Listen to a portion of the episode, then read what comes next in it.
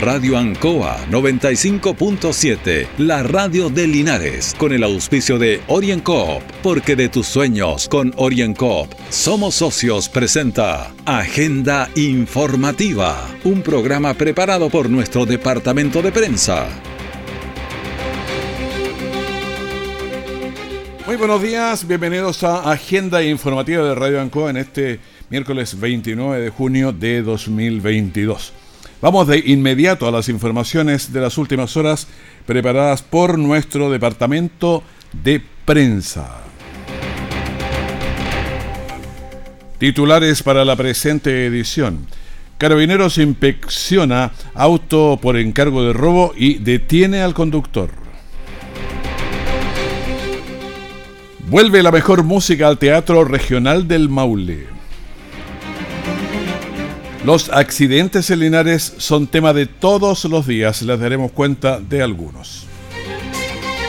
El detalle de estas y otras informaciones ya viene sido tiempos difíciles, de incertidumbre, porque las ventas han bajado, hemos tenido miedo y preocupa no saber cuándo las cosas mejorarán. La pandemia nos ha afectado a todos. Me acerqué a Oriencop buscando una solución y mi sorpresa fue enorme. Entendieron de inmediato mi situación y juntos buscamos la mejor alternativa para salir adelante con mi negocio. Reactiva tu negocio con Oriencop. Solicita tu crédito microempresas de 14 millones en 48 o 60 cuotas con una tasa súper baja. Oriencop, cooperativa de ahorro y crédito. Siempre en el lugar donde se produce la noticia están los equipos de prensa para que usted se informe primero. Agenda informativa. Estamos con lluvia sobre Linares, tenemos una temperatura de 9 grados, la humedad relativa del aire está en 74%, estamos también con un viento de 10 kilómetros por hora la presión atmosférica está en 1020.3 milibares. Esa es la información meteorológica con lluvia sobre Linares durante este día y habrá lluvia por lo menos durante varias horas. Tienen que caer varios milímetros y eso es bueno para la condición de sequía que tenemos aquí en Linares. Ayer, en horas de la madrugada, un vehículo participó en un accidente de tránsito y fue abandonado en la avenida Esfuerzo con Javier Espinosa. Esto llamó la atención y el auto tenía encargo por robo. Era un vehículo marca Subaru que protagonizó este accidente de tránsito, cayó y fue abandonado en el sector Matadero, que es aquí Esfuerzo con Javier Espinosa. Tras las pericias realizadas por carabineros, se determinó que el vehículo contaba con encargo de robo encontrándose en su interior también armamento que había que verificar si era a fogueo, era de verdad, pero había. Escuchemos al mayor Eric Ventur, prefecto de la mm, Prefectura de Carabineros de Linares. Se tomó conocimiento de un vehículo que habría al parecer participado en un accidente de tránsito, estaba dentro de un canal. Al llegar personal al lugar verifica la efectividad de este procedimiento al efectuar la primera revisión al vehículo y a los alrededores de este se encontraron dos armas de fuego tipo pistola que se están en este minuto en pericia por parte del abogado para determinar si son o no armas de fuego. Bueno, cuando Carabineros llegó al lugar no había ocupantes en el móvil. Sin embargo, en la urgencia del hospital de Linares, una persona se presenta con lesiones provocadas por eh, dicho accidente. Un hombre de 22 años, las iniciales era AU JAS, por lo que Carabineros procedió a su detención. No había hasta ese minuto detenidos. Posteriormente ingresa al, sistema, al servicio de salud una persona con lesiones producidas por el accidente de tránsito, procediendo a su detención por el delito de receptación, toda vez que se acreditó dentro del proceso investigativo la participación de esta persona en la sustracción o en el traslado en el vehículo que efectuaba o mantenía en cargo robo. El proceso quedó en manos de la Bocar, quien una vez finalizadas las pericias será devuelto a su dueño en la comuna de San Carlos, en la región de Ñuble. Estamos en los días más duros del invierno y circula gran cantidad de virus, lo que hace que muchas personas vayan al servicio de urgencia. Por eso sugieren otros servicios como el SAR el hospital de Linares se vio envuelto en una polémica porque la noche de este lunes el recinto estaba colapsado con muchísima gente. Los usuarios esperaban en las calles e incluso pacientes esperaban al interior de la ambulancia. Primero vamos a poner lo que nos dijeron eh, los pacientes, qué es lo que pasaba, después tenemos la versión del, del hospital que tuvimos ayer. Escuchemos a Gabriel Morales, no el nuestro, sino otro Gabriel Morales. Eh, hay diversas personas en estado de gravedad, clasificadas en C1, C2, en espera fuera hace más de dos o tres horas y el hospital no responde hacia los pacientes, no nos dan información, tienen al guardia respondiendo temas que él no sabe, estamos hace rato esperando, hay personas intoxicadas con medicamentos, personas que vienen en ambulancia desde una camilla y no son capaces de respondernos. También tenemos la opinión, lo que estaba el testimonio de lo que pasaba con Claudia Castro, una usuaria también del servicio. Mira, yo llevo cinco horas desde que ingresamos, eh, con prioridad número uno desde que llegamos, cinco horas, y no hay camas. No hay camas, nos mandan para la casa. No hay la gente está desesperada adentro, no hay que hacer, preguntan, preguntan, ya está colapsado el tema. Dice que el hospital está colapsado, que no hay cama, todo lo que es hospitalización está lleno. Bueno, cada persona que va al hospital tiene su historia.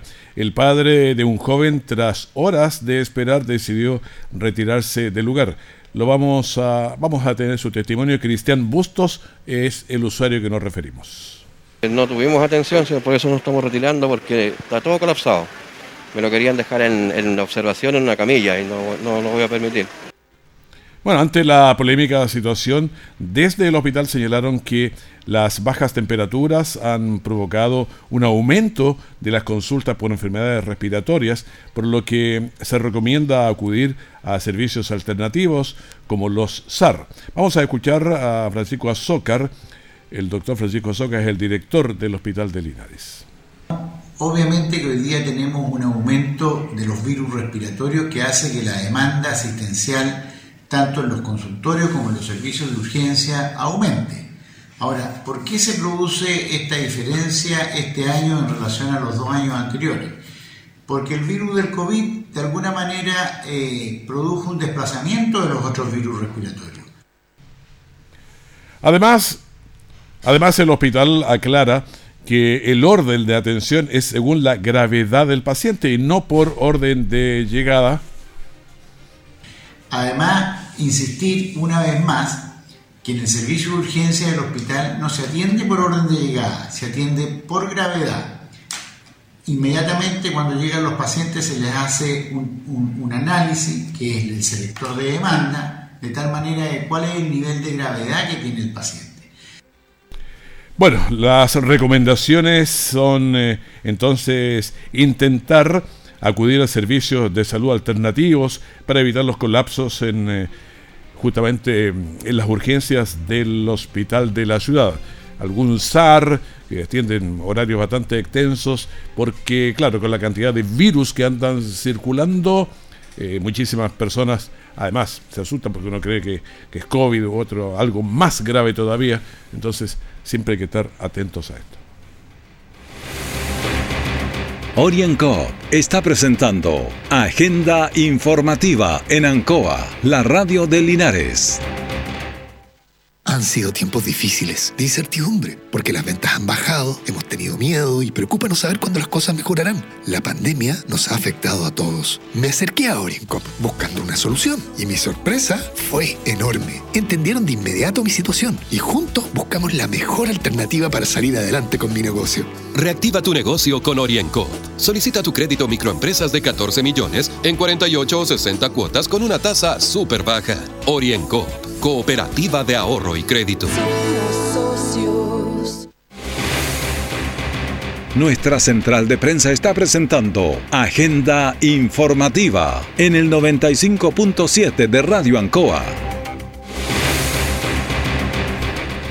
En la radio Ancoa seguimos avanzando en este día con lluvia, le insistimos aquí en Linares. Si usted está saliendo, no hace frío, tenemos 9 grados, bueno, tampoco hace calor, pero esa es la temperatura del momento, pero está lloviendo y así se perfila en, en los próximos minutos. También va a seguir esto, la presión está en 1020.3.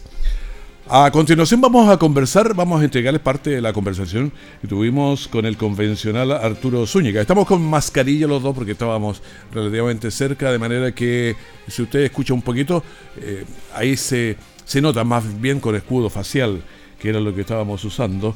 Arturo Zúñiga es convencional, pero usted también se puede acordar, el subsecretario de redes asistenciales durante toda la pandemia que estaba el, ministro, la doctora Daza, y él al lado explicando con todo el problema de las camas y todo lo que pasaba en plena pandemia hace un par de años. Vamos, lo escuchamos. Poder comunicar qué es lo que estamos haciendo durante ya estos casi 12 meses, queda una semana para que se termine la convención. Convencional aún entonces, una semana. Así es, el próximo día lunes se termina la convención, se disuelve y la ciudadanía ya tendrá tiempo, dos meses, para poder leer el texto y poder decidir informadamente el día 4 de septiembre. Lo, habíamos entrevistado aquí antes cuando era subsecretario de redes asistenciales y yo no sé cuál espacio fue más duro, porque les tocó la dura a ustedes con el COVID o este año en la convención. ¿Cuál ha, sido más difícil? No, por lejos, mucho más difícil el trabajo de la subsecretaría del Ministerio de Salud. Eh, fue un trabajo gigante en términos de, logística, entre mover ventiladores, pacientes, eh, el personal de salud, mascarillas y obviamente eh, la pandemia lo requería, así que ese ha sido por lejos el desempeño más, más grande que, me ha tocado en mi vida. ¿Cómo se vivía eso? Porque era muy incierto, uno no sabía hasta dónde íbamos, el mundo no sabía para dónde íbamos. Bueno, veíamos lo que sucedía en España, en Italia, que tienen sistemas de salud mucho más desarrollados mm. y, las personas llegaban a la urgencia, o en Ecuador, que, pasó que mucha gente murió en las calles. Afortunadamente acá se logró anticipar adecuadamente y, logramos reconvertir una cantidad impresionante de camas de unidades de cuidado intensivo y eso permitió que, en todas las regiones del país pudiésemos tener alguna cama disponible eh, para poder ser usada porque la necesitaba sin importar si esa persona era de FONASA o ISAPRE. Y eso, esa colaboración público-privada permitió que se enfrentara de buena forma esta pandemia. Yo creo que era difícil porque usted con la doctora Daza están todos los días en los informes de televisión. Pues. Todos los días, todos los días o, incluso haciendo despacho desde alguna región. Me tocó recorrer el país completo, ir incluso varias veces a una misma región. Recuerdo Magallanes, Calama, que fueron dos ciudades que, fueron muy golpeadas por el coronavirus y, que fuimos cuatro veces, tres veces a cada una de esas eh, regiones, ciudades para poder colaborar y disponer de todo lo que sea necesario para poder ayudar a, esas ciudades. Sí, fue un momento bien difícil, además hay que estar preparando todos los días los informes para el país, las preguntas, o sea, no, fue un trabajo dificilísimo. Sí, pero gracias a Dios tenemos un equipo sanitario, son 300.000 personas que trabajan en consultorios en hospitales y, y, en los peores momentos es cuando sale ese coraje que tiene el personal de salud y que ahora lo volvimos a ver en esta pandemia y lo hemos visto antes, ya sea en catástrofes como el terremoto del 2010. Bueno, vamos a Arturo Zúñiga convencional ahora, que le queda una semana, pero ha sido, ¿cómo, cómo ha sido la interna? Me imagino que eh, harta discusiones.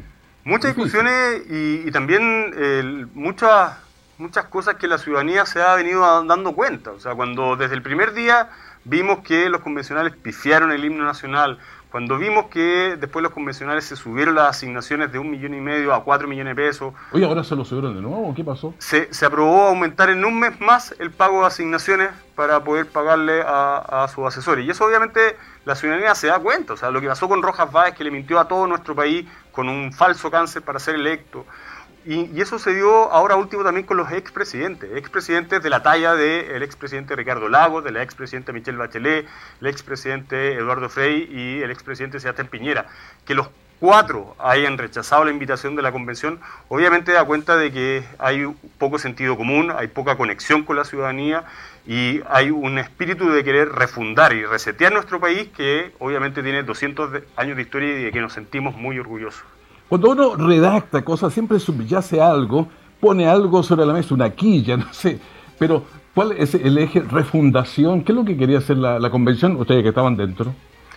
A ver, yo creo que obviamente hay varias quillas ideológicas, pero acá el llamado era distinto. El llamado a construir una constitución tiene que ser un llamado a unir un país, a llegar a grandes acuerdos para construir lo que es la casa de todos. Y lamentablemente acá primó la soberbia, y la inmadurez de los convencionales que no entendieron el llamado de la ciudadanía a querer sanar una herida y a querer salir de esto como un país más unido. Hoy día estamos mucho más desunidos, mucho más polarizados de lo que estábamos en octubre del año 2019. Ahora, esta plurinacionalidad, ¿cómo, cómo le explica? ¿Cómo, ¿Cómo se ve? ¿Va a ser varios Chiles o va a ser un solo Chile con varias naciones, varios pueblos? A ver, la plurinacionalidad tiene muchos, muchos contenidos dentro de la Constitución.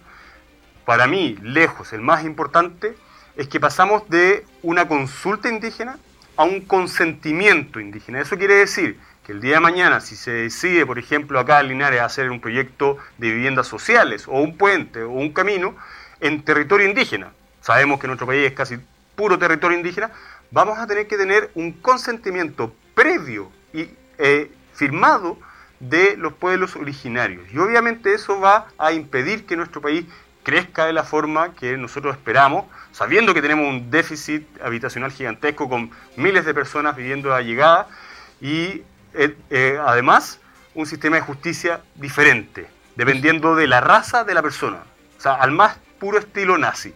Si una persona el día de mañana comete un asesinato y pertenece a una raza de un pueblo originario, va a tener una pena diferente, así ese mismo asesinato en las mismas condiciones es realizado por un chileno que no se reconoce como perteneciente a un pueblo originario.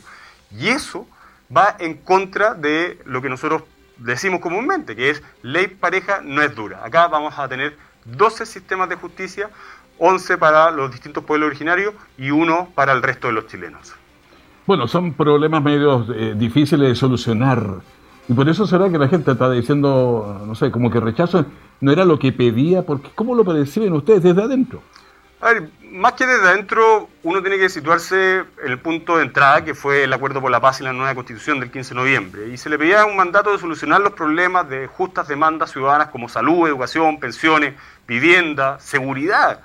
Y resulta que ese acuerdo por la paz y la nueva constitución también tenía un llamado a unir al país. Y el 80% votó a favor de que queríamos una nueva constitución. Pero por el, por el paso del tiempo y por la poca conexión que tuvo con la ciudadanía en responder por la salud, educación, pensiones, vivienda, seguridad, es que hay una mayoría social que ha ido creciendo y que ven esta propuesta un fracaso de la convención, un portazo a las esperanzas que teníamos los chilenos de tener una mejor constitución. Y en mi opinión Chile se merece algo mucho, mucho mejor, Raúl, de esta propuesta que tiene la convención. Ahora, ¿cómo se puede lograr si eventualmente se rechaza, por ejemplo, eh, qué pasa ¿Se, le puede podar? ¿Se puede hacer algo ahí con la misma constitución? Porque tiene puntos buenos, obviamente. Obviamente hay cosas buenas tal como la historia de nuestro país. En la historia de nuestro país tenemos cosas buenas y en las reformas constitucionales que hemos tenido hay cosas que incluso perduran desde el año 1833, del año 1925 y también de la constitución del expresidente Ricardo Lagos del año 2005. Y en ese sentido nosotros tenemos que rescatar lo mejor de nuestro país y ir, eh, obviamente, corrigiendo lo que esperamos que hoy día sea diferente. Y es por eso que hoy día el Congreso Nacional ha propuesto, tanto sectores de la centroizquierda como de toda la derecha, a que se bajen los quórum para reformas eh, constitucionales. Y en ese sentido, si llega a ganar la opción del rechazo el día del plebiscito, lo ideal sería tener ya aprobada esa reforma para que los cambios se hagan de forma mucho más rápida y no perdamos otro año más como el año perdido que tenemos acá en la convención. La verdad es que aquí hay muchísimo que consultar, el tiempo siempre se nos va a hacer poco, pero eh, el tema del Senado, el tema del agua, eh, son temas difíciles para la comunidad de tragárselas rápido, digamos. El tema del agua es algo gravísimo, sobre todo para las zonas rurales que, que tienen una parcela y que tiene derechos de agua y que al final todos sabemos que una parcela cuesta muy diferente si es que tiene o no tiene derechos de agua y eliminar los derechos de agua como lo hace la propuesta de la Convención y transformarlos en permisos que van a depender de un ente público, a quien se le otorga y a quien no, es tirar a toda la agricultura al suelo. Y eso obviamente es gravísimo, sobre todo para una zona como Linares, que, gran parte de su economía depende de eh, la agronomía. Y, y, lo que hace la convención obviamente nos va en el sentido de tener obviamente mayor cuidado por el agua, pero al mismo tiempo respetar que si una persona quiere vender el día de mañana su parcela, pueda venderla con sus derechos de agua. Y eso en esta propuesta no está. Uno va a tener que vender su parcela por una parte, al valor que obviamente tiene un pedazo de tierra sin agua, y va a tener que depender de si esa autoridad el día de mañana le otorga o no los derechos de agua para seguir produciéndola. ¿Y este contrapeso de las cámaras? Bueno, es totalmente eh, ridículo que se haya mantenido eh, o se haya tratado de disfrazar eh, la eliminación del Senado con una Cámara en las regiones. Sobre todo pensando en que nosotros queríamos descentralizar nuestro país y que las decisiones ya no se tomaran en Santiago, sino que se tomaran más en las regiones. Bueno, precisamente era el Senado el que tiene la representación regional, porque sabemos todos que la Cámara de Diputados va por representación popular, es decir, por mayor población, mayor cantidad de diputados pero el Senado es el que equivale la cantidad independiente del número de personas que viven en distintas regiones. Y cuando eliminan muchas de las facultades que tiene el Senado, es obviamente disfrazar algo para poder mantener a la ciudad tranquila, pero los ciudadanos se dan cuenta mm. de que aquí lo que se ha perdido es el poder de las regiones. Convencional Arturo Zúñiga, muchas gracias por estar muchas con conversando y aclarando eh, temas y le queda una semana de convencional todavía. Así es. Afortunadamente ya queda una semana. Creo que, la ciudadanía se ha dado cuenta y espero que, ojalá que los que no se hayan leído el texto lo hagan y se van a dar cuenta de que esto que se está proponiendo no es lo que el 80% quería el plebiscito de entrada. Bueno, está ahí la conversación con Arturo Zúñiga, convencional, que nos daba sus opiniones. Hacemos una pausa y volvemos. Orienco está presentando Agenda Informativa en Ancoa, la radio de Linares. Han sido tiempos difíciles, de incertidumbre, porque las ventas han bajado, hemos tenido miedo y preocupa no saber cuándo las cosas mejorarán. La pandemia nos ha afectado a todos. Me acerqué a Oriencop buscando una solución y mi sorpresa fue enorme. Entendieron de inmediato mi situación y juntos buscamos la mejor alternativa para salir adelante con mi negocio. Reactiva tu negocio con Oriencop. Solicita tu crédito microempresas de 14 millones en 48 o 60 cuotas con una tasa súper baja. Oriencop Cooperativa de Ahorro y Crédito. Todo el acontecer noticioso del día llega a sus hogares con la veracidad y profesionalismo de nuestro departamento de prensa. Agenda informativa. Estamos en agenda informativa aquí en la Radio Ancoa, pero hay un tema que nos hemos dado cuenta como país y tenemos que ocuparnos muy rápidamente, es la seguridad alimentaria. No podemos depender, pero tanto del extranjero en productos totalmente básicos. Eh, cuando uno piensa en los porotos, las lentejas, piensa en los garbanzos, en... Eh, las hortalizas, pensamos en el trigo, en el maíz, entonces hay que generar eh, más producción. Y hay una, mm, una mesa, una comisión sobre este tema de seguridad alimentaria y sobre este tema eh, que vienen, porque hay personas que tienen deuda, quieren plantar, que no pueden, no pueden comprar nada. Entonces, vamos a escuchar a la diputada Consuelo Veloso que se refiere a este tema. La alimentación de nuestro país está en crisis y el hecho de que esté en riesgo la alimentación implica otras cosas. También están en riesgo miles y miles de empleos hoy día de pequeños agricultores que dada la sequía, el alza de insumos, se han visto profundamente golpeados. Y ante eso valorar esta mesa amplia, esta comisión nacional que se crea, como decía bien la senadora, con distintas actorías que van a ser fundamentales para poder sobre todo generar propuestas de acción, porque ese es el objetivo principal de esta comisión, crear propuestas de acción, generar medidas que se hagan cargo de la situación de crisis. En ese sentido también valoro absolutamente la disposición eh, del ministro, nuestro señor ministro que está sentado, o sea, parado acá al lado mío, eh, don Esteban Valenzuela, porque se ha notado el cambio de giro de timón en la conducción del Ministerio de Agricultura. Sabemos que con los pocos recursos que se han destinado históricamente a agricultura se están haciendo esfuerzos superiores.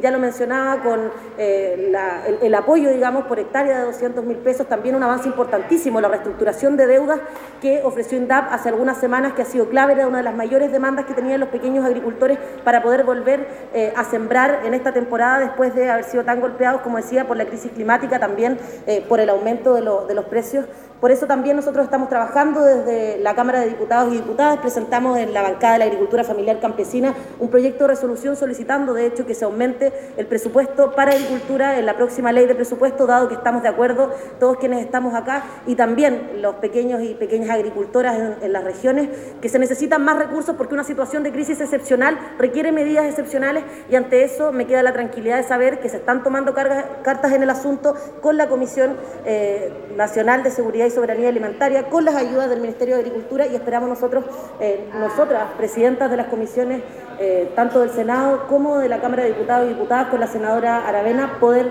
seguir apoyando estos esfuerzos del gobierno y de todos los actores claves en la agricultura el día de hoy.